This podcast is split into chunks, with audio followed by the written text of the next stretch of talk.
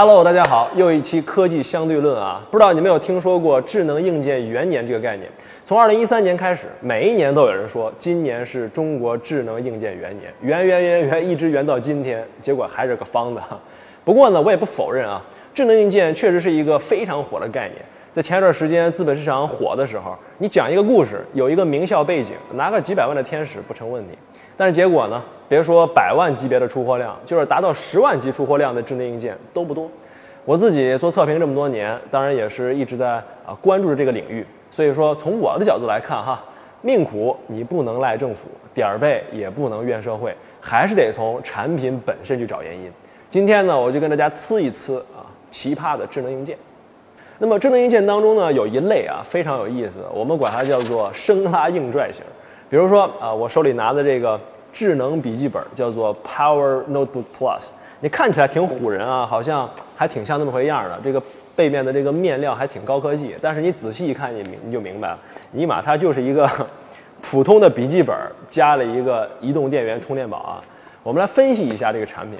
首先呢，我觉得他们根本没找到用户场景，什么意思呢？你想想看，在你的生活当中有多少时间是你在做笔记，同时你手机刚好没电？再同时，身边刚好没有电源，啊，这三个条件全具备的时候，究竟多还是不多呢？比如说，你究竟是在咖啡馆、教室、图书馆，还是什么地方？就算真这么巧啊，真有一地方你三个条件都具备，那么我手上的充电宝能不能解决这个问题呢？为什么非得是它，对吧？那么你也可以说哈，呃，它两个设备合成一个了，还是精简了一点嘛？啊，这点我同意。但是呢，呃，一个如此之低概率的场景。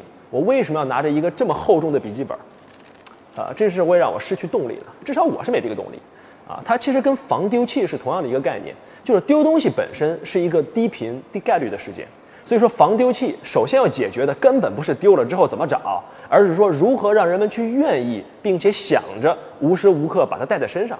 比如说我换件衣服，我忘带了，哎呀，想一想，今天也没那么背会丢东西吧？这么一侥幸，哎，我就不爱带了。对吧？所以说你防丢器做的再牛都没有用。这个笔记本的道理也是一样，我爱都不爱带，对吗？你再牛逼又有怎样呢？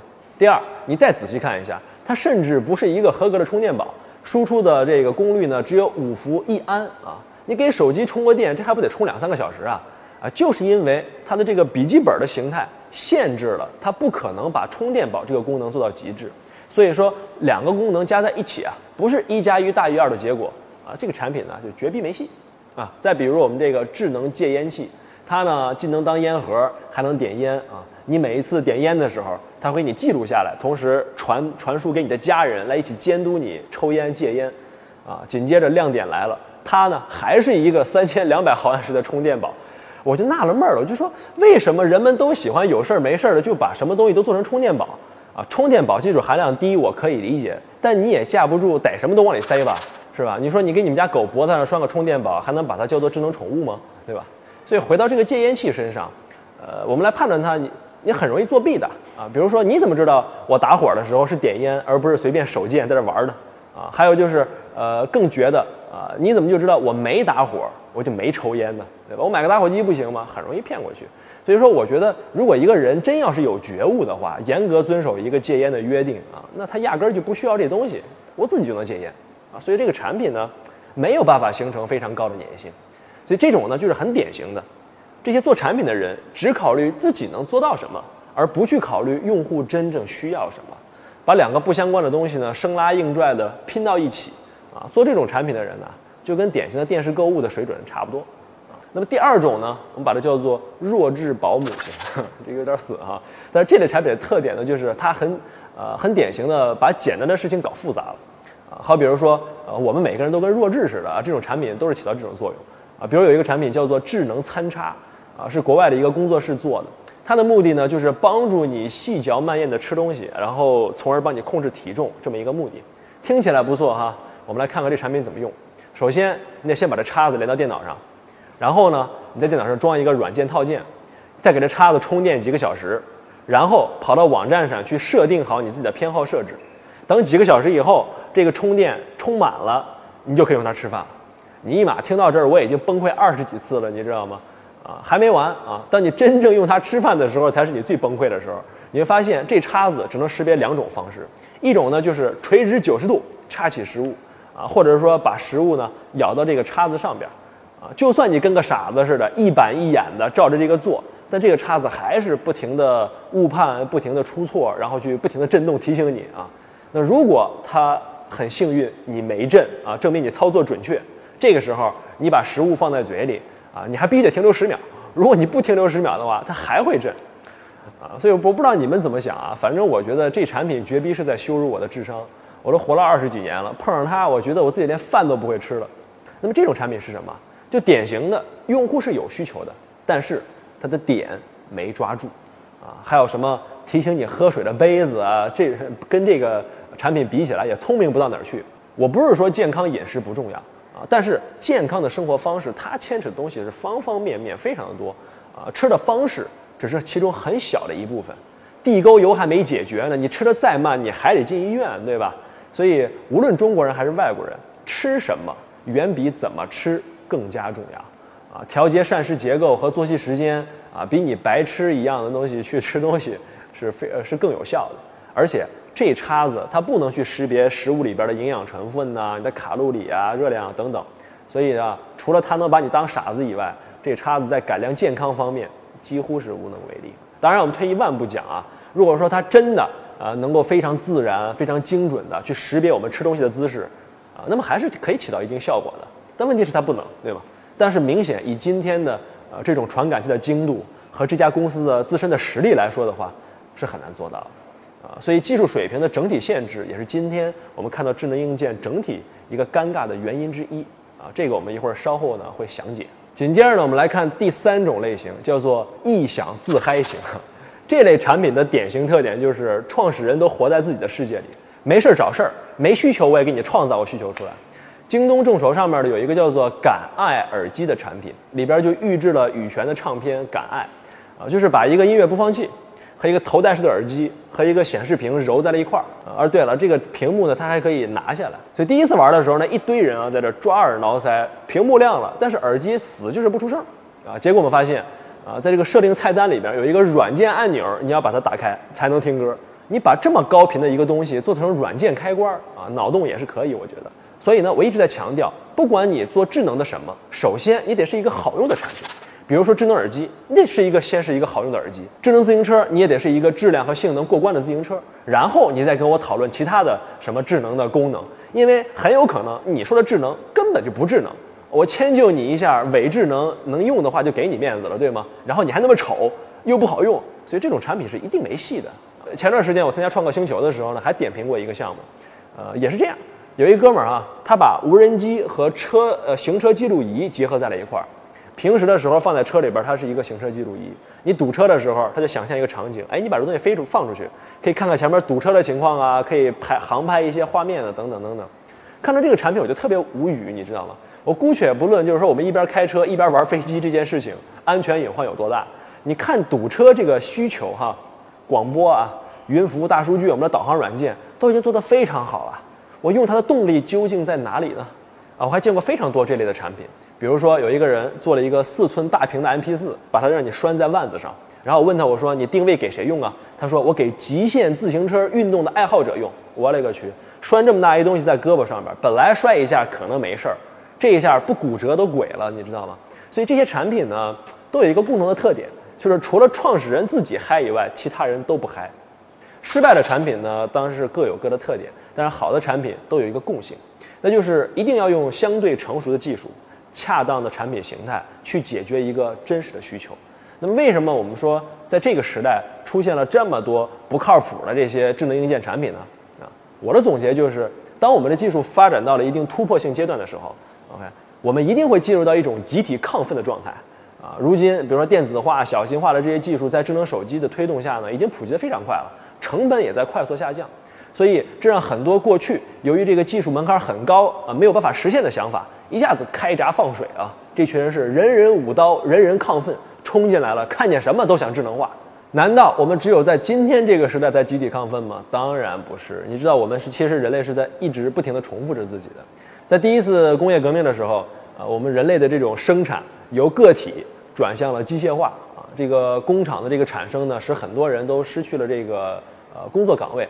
那么这个变革其实是影响到了人们的方方面面。比如说那个时候，人们才开始穿上了机器生产出来的衣服，啊，然后机器生产出来的刀叉，甚至坐进了机器生产出来的交通工具。在今天看起来，这些东西都太正常了。但是那个时候，啊，它的给人们带来的冲击，就像我们今天看智能硬件颠覆着人们的认知一样，啊，它是非常非常重要的一件事儿。啊，所以那个时候人们集体就对科学产生了这种崇拜。啊，那我们那个时候就很多人啊开始想起把所有东西都叫机械化，就诞生了很多奇葩的发明。比如说这个隔音的装置，我们看到这哥们儿啊，为了隔音，连呼连呼吸都放弃了，啊，还得专门配个氧气管，啊，而且这个人呢是一作家，你看看他这样子啊，声音确实是听不到，但是我真怀疑他到底还能不能写出东西来。那么下一个例子呢，是一个可折叠的桥，啊，你要知道桥这种东西啊，除了军事用途以外，你想想，什么时候我们建完了一座桥，需要把它折叠起来？你到底是为了便携，还是为了省空间，对吗？所以这个需求都是非常的奇葩，在今天看起来都是特别搞笑的一件事儿。最后呢，啊，这个功能真的是我非常无语的，叫做手枪相机啊，就是你开枪的时候，它同时照一张照片出来。我觉得这东西特别像日本人发明的啊，不像是西方人干的事儿。你唯一能想象到的场景，就是一个杀手为了证明自己活干得干净，要留下证据，对吗？所以这些产品到今天我们基本上完全都看不到了。那么看了这些呢，你就觉得一百年以前这种机械化的集体亢奋啊，特别像我们今天这种智能化的集体亢奋。啊，除了我们确实在技术上先进了以外，智商发现隔了一百多年没什么提高。即便如此，啊，我们依然还是整体保持这个非常乐观的状态啊。至少我个人还是非常看好这种智能化的趋势，因为你发现这些蠢萌的发明里边啊，确实有一些需求呢，还是能够抓到痛点的。只不过是因为技术的限制，没能够广泛应用而已。比如说，一百年以前，这哥们儿发明那个帽子收音机，这典型的就是半个多世纪以后的 Walkman 随身听嘛，对吧？那么，我想跟大家分享一下啊，我理解的智能化不是什么啊？这个东西智能化是什么？我没这能力概括总结，但不是什么，我觉得还是挺清楚的。首先呢，能确定的就是，今天我们讨论的智能化不是简单的自动化。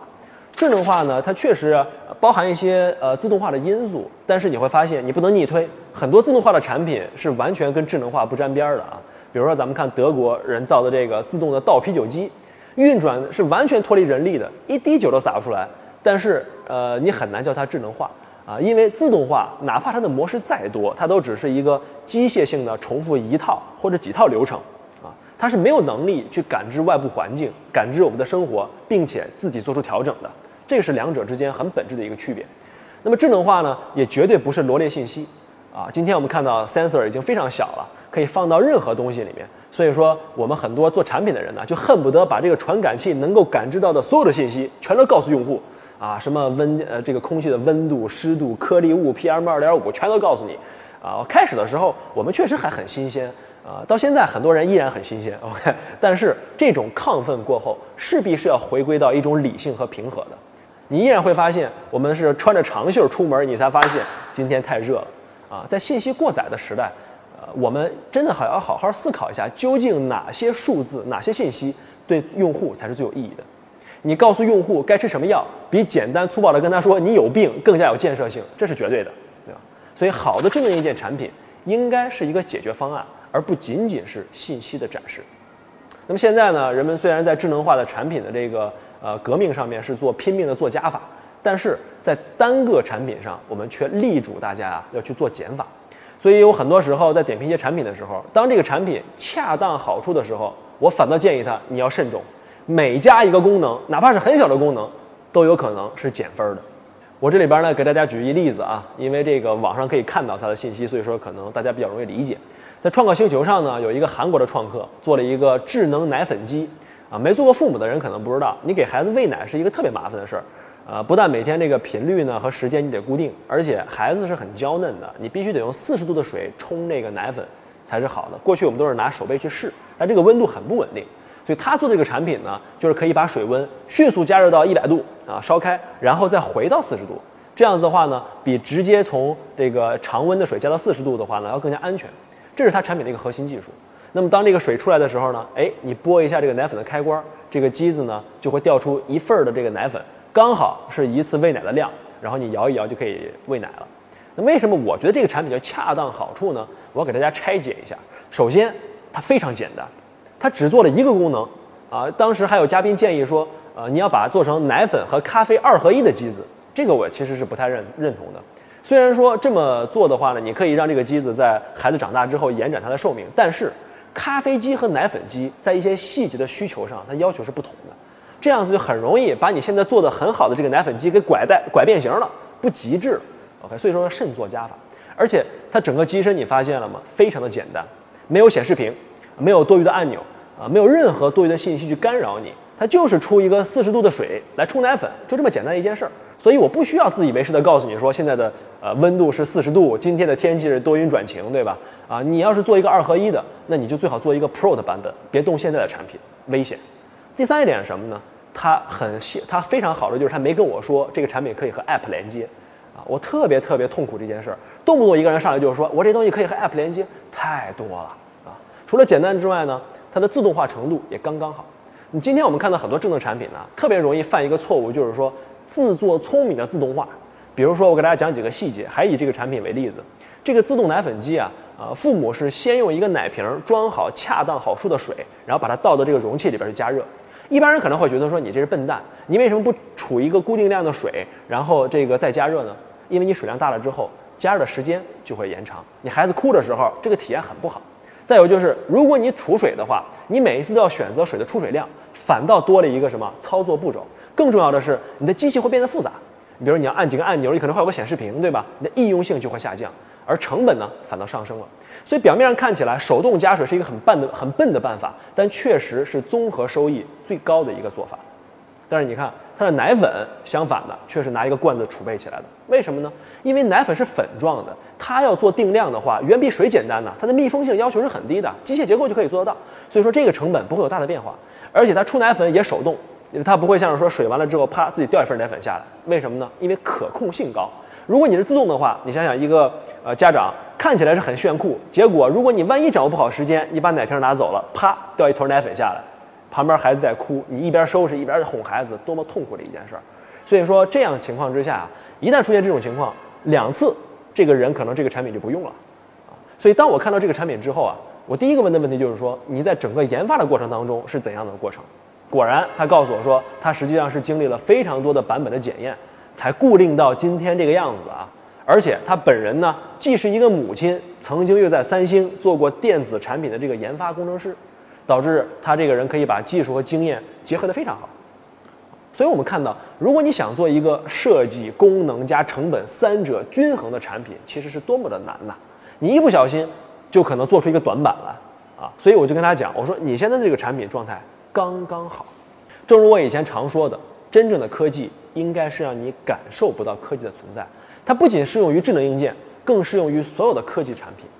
最智能的产品应该是混迹在我们的生活当中啊，你不突兀，也不冒尖儿，也不吸引眼球，悄无声息的去帮我们改变生活。那么刚才呢，我们都在讲产品思路上的瓶颈，那么是不是技术上也存在着一些问题呢？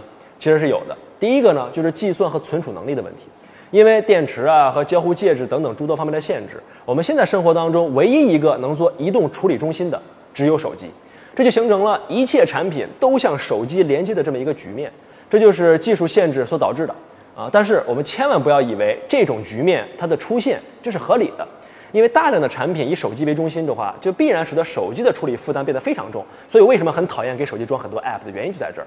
而带来的管理的不便呢，也是非常明显的。所以我现在特别怕有人跟我讲啊，我这个 app 只要我这产品只要 app 一连接就如何如何啊！我现在连下 app 都懒得弄，就别跟我提后边的事儿了。那么如果我们以后真的家居智能化了，手机里边不得装两三百个 app 才能管理我的家？所以对于未来的发展呢，我想表达一个观点，就是未来的智能硬件管理一定是去中心化的趋势。每个终端设备都应该在一定程度上的自我管理啊，手机应该只是一个信息集中展示的屏幕，控制中心的角色也会慢慢慢慢的越来越淡化。第二个呢是连接问题，这个也非常重要，或者说我们把它叫做网络效应好了啊。那么我除了怕别人跟我说他要 app 之外呢，我还怕别人跟我讲说我要做一个数据入口哈。今天这个需求点呢并不明确。啊，在技术诸多这个瓶颈的情况之下，任何一个只做单一设备的小公司谈入口，那都是妄谈，啊！而且这个智能硬件，尤其是可穿戴的设备，它所具备的这种装饰性和个性化的属性，远比功能性要强。比如说，你看 G-Shock，它有很多功能，但是潮人们戴它就是为了它好看。所以说从这个角度来说的话，可穿戴智能硬件必然是朝着一个品类极大丰富的方向去迈进的。也就是说，数据收集的终端应该是一个极大丰富和个性化的，数据处理相反则是非常单一且标准化。这句话听起来有点绕啊，是一个理念上的阐述。我们来解释一下。比如今天我穿休闲装，我可能选择戴 Apple Watch；明天我出席一个正式场场合的话，我可能就会选择戴欧米伽或者浪琴。那么问题来了，我换了设备，我用了传统的手表，我的数据就中断了，没有持续的这个数据的积累。那么究竟我这个数据的意义有多大呢？它的它的这个重要性会大大降低，所以说未来的发展方向一定是任何一个造型的首饰和衣服都具备数据收集的功能。我们不用去考虑这种数据中断的问题。今天我带什么会给我带来不便啊？而且将前端的这种收集的格式啊和协议进行标准化，也就是说，无论你戴的是小米手环还是戴的 Misfit 啊，它都可以进行数据的这个对比和集中，因为它的标准是统一的。而现在的问题是什么？没有一个公司大到可以做到极大丰富的品类，所以我就特别希望什么呢？希望 H&M 啊、Zara 啊、优衣库这样的公司，这种快消时尚品牌进入到这种可穿戴的智能设备里面啊，把这种品类丰富化。所以说，我的第二个观点是什么？就是未来的可穿戴的数据不存在单一入口，必然是多点入口。当然，它可以由很一两个大公司来掌握，比如类似像今天的这个通用和大众，但同时也一定会有无数的小公司。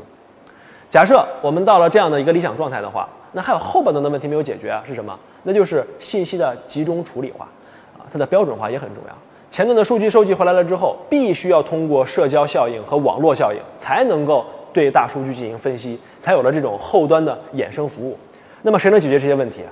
谁有能力连接，谁就能解决啊！我举个简单的例子，你看看这个微信运动上面，它就是很简单的告诉你我今天走了多少步，极其简单的一个功能，但是每天引多少人点赞呢？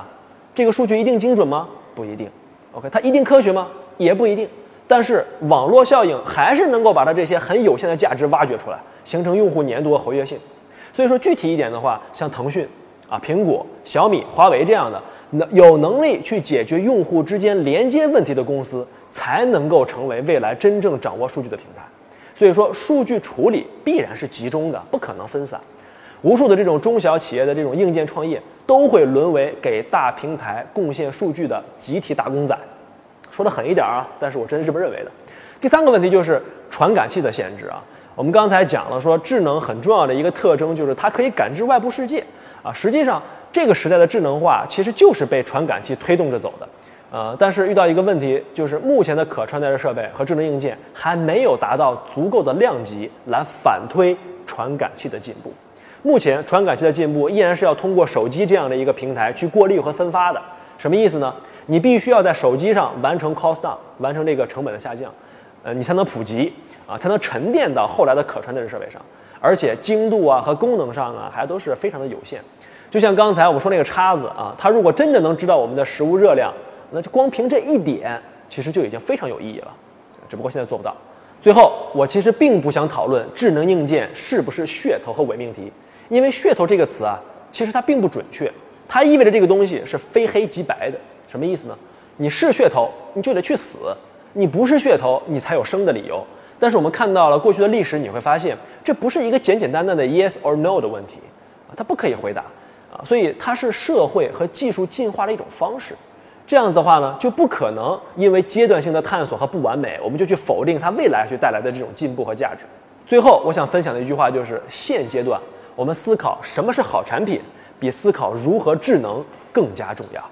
可能一个产品并不太符合我们对于智能的定义，但是我相信，无论是用什么技术去做什么产品，最终本质的衡量标准都还是它究竟是不是一个好产品。所以在发展初期啊，面临着这么多限制的时候啊，我们画地为牢，强行的去这个智能化，或许并不是这个时代所最需要的东西。好了，以上就是本期的科技相对论。下一次啊，我们换一个话题再跟大家吃，peace。